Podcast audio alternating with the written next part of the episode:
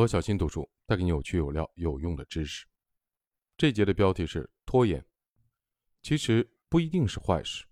无论是拖延的实验，还是小张的拖延的案例，其实都在告诉我们，拖延症并不是我们的敌人，它其实是人类在漫长的进化过程中逐渐的进化出来的，用于自我调节和自我保护的机制。实际上，易拖延跟难以减肥是一个道理。我们的身体结构本来就是为了能够储存脂肪而设计的，这种设计让我们在食物短缺的时候得以保命。拖延也是这个道理。想想看，在资源极度匮乏的大非洲大草原，面对极度不确定的未来，就连自己的生死都无法预料的环境下，我们的祖先是选择为远大的理想而付出，还是选择先把肚子填饱，然后去生孩子壮大族群呢？其实，在人类没有出现时，人类的始祖猿类的大脑就已经进化出了将目标和奖励相联系的心理机制，这种机制就像大脑的源代码被深深地嵌入了大脑的底层操作系统。所以，拖延症真的不是病，它就是人类的底层的心理结构。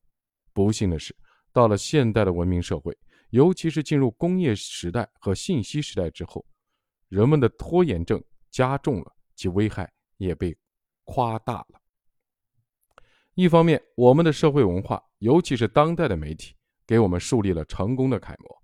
但对普通人来说，要达到这样的目标，需要花费的时间实在太长了。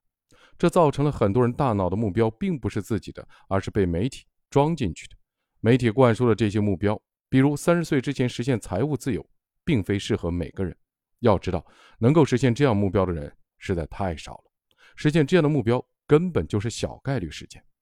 另一方面，更加严重的是，进入工业时代以后，我们每个人的工作甚至家庭生活都被无形的嵌入了大工业体系，这会导致一个很严重的问题，就是很少有人在做自己感兴趣的事情了。有很多的事情是被强迫的，哪怕我们对一份工作、一件事情感兴趣，但只要做这件事情需要社会分工合作体系，那么兴趣就会被一点点的消磨。对拖延症的改变，很遗憾的是，真的没有什么马上就能起效的灵丹妙药。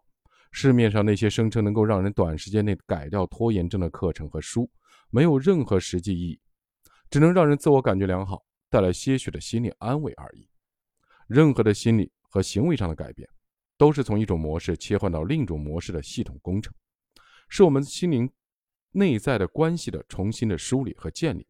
如果做不到这一点，只有理智这位骑象人的一厢情愿，那可能什么改变都不会发生，短期内还可能有变化，但从长期来看，最终还是回到原来的模式。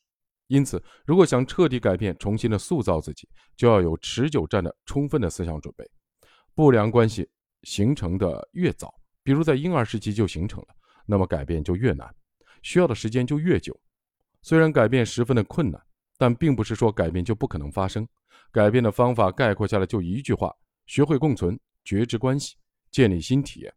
改变拖延症的方法是这样的，解决其他心理问题的方法也一样。第一，学会共存。实际上，拖延症本身并没有什么，只是在拖延之后，对自己的怪罪和内疚会造成严重的心理负担，以致影响正常的工作、学习和生活，甚至影响对自己的评价，这是最致命的。拖延这种心理的机制本身并无所谓道德上的好坏，它是我们在应对环境、处理关系的过程中不断演化而来的产物，实际上是为了保护自我而存在的。既然它属于我们，是我们心里的一部分，那就不要强行的去掉它。它的存在一定有其合理性，因此不要着急去改变，一切慢慢来。第二，觉知关系，真正的觉知会立即带来一些改变。觉知必然意味着对自身的了解，还伴随着深刻的体验，会给我们带来改变。至于我们的心灵，我们必须觉知与他人的关系，特别是与原生家庭和家族之间的关系，并且要弄清楚这种关系运作的内在的逻辑。当你开始觉知，并逐渐的意识到自己的拖延的行为背后的心理的机制时，改变其实就已经发生了。如果你自己无法觉知或者能力有限，那么。你可以寻找一名正规且有经验的心理的咨询师来帮助你。第三，建立新体验。我们常常会觉得某个说法或者某件事情有道理，但很难真正的被触动。被触动意味着理性的知识和自身的经验结合在一起，成为自己的东西，即所谓知行合一。改变拖延，并不是将拖延消除，而是要建立新体验，替代旧体验。而要建立新体验，就意味着要重新的建立关系。举个具体的例子，曾经有一位博士在读的男性来访者找我咨询，他也有严重的拖延症，以致快无无法完成学业了。在咨询的过程中，他先是觉知到自己的拖延跟自己的能力无关，接着他觉知到自己之所以拖延。是想要反抗父亲的心理。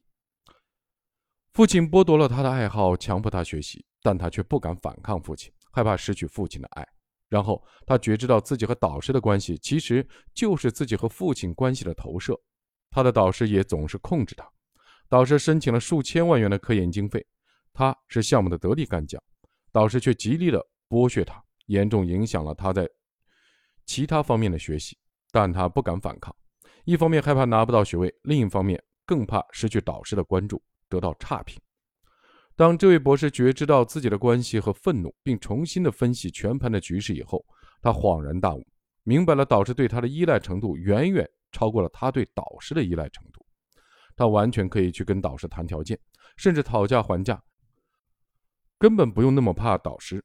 于是他真的这样做了，直接在导师面前提出了他的合理诉求。导师一开始非常的惊讶。而且有些生气，觉得这个曾经的老好人的学生突然变得不好惹了，但最终还是让步了。导师的让步对这位博士造成了巨大的冲击，他第一次体验到原来说不的感觉，能自己做主的感觉这么爽。而就在这次深刻的体验之后，他的拖延症慢慢消失了。这种自己能决定自己的未来的感觉，让他每天都充满了希望和能量。实际上，拖延症是人类进化的历程中的里程碑。它的存在本来就是为了自我保护、服务生存，只是到了现代社会，它的缺陷一下子就暴露出来。但也正是拖延症在不断的提醒着我们要自我觉知，我们的心智还没有成熟，我们的人格还要继续的发展。拖延症就像一个反映心理发展水平的指示灯，时不时的亮出红灯，告诉我们。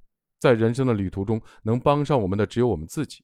当自己成长起来，开始觉知，心理结构逐渐的发生变化，心智开始变得成熟，人格慢慢变得完善时，问题的解决方案自然会出现。